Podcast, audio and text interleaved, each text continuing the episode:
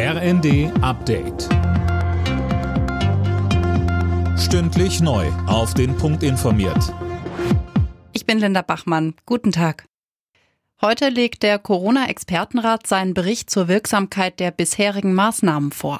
Das Ganze soll dann Grundlage für die weiteren Spielregeln für den Herbst sein.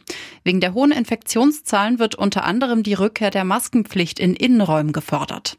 Die FDP steht dabei in der Ampelkoalition aber auf der Bremse.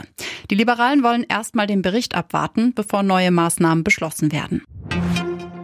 Vor allem durch den milden Winter ist der Gasverbrauch in Deutschland zuletzt deutlich zurückgegangen. Bis Mai wurden im Vergleich zum Vorjahr 14 Prozent weniger verbraucht.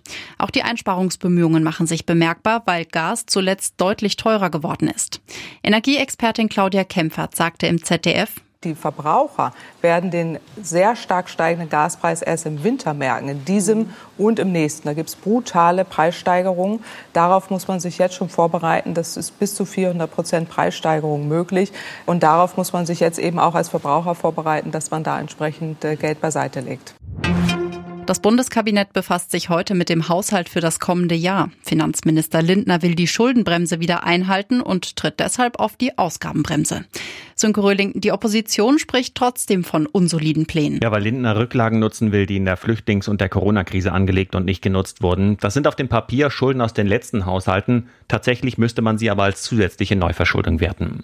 Interessant dürfte auch sein, wo Lindner den Rotstift ansetzt. Er hat ja zum Beispiel schon die E-Auto-Prämie genannt und das dürfte die Finanzierung vieler Autokäufer durchkreuzen. Denn viele gerade erst bestellte Autos kommen erst im nächsten Jahr und wenn dann die Prämie wegfällt, tja, dann fehlen schnell ein paar tausend Euro.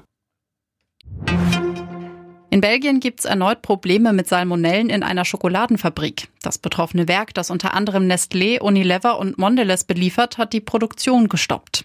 Ob mit Keimen belastete Schokolade ausgeliefert wurde, ist unklar. Alle Nachrichten auf rnd.de